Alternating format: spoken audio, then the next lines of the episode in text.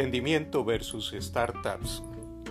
Esto después del coronavirus vamos a mirar cuáles son las influencias, las modificaciones y todo aquello que ha modificado, que ha cambiado lo que son los emprendimientos y los startups después del coronavirus. Lo vamos a ver en este en esta audición, en este podcast.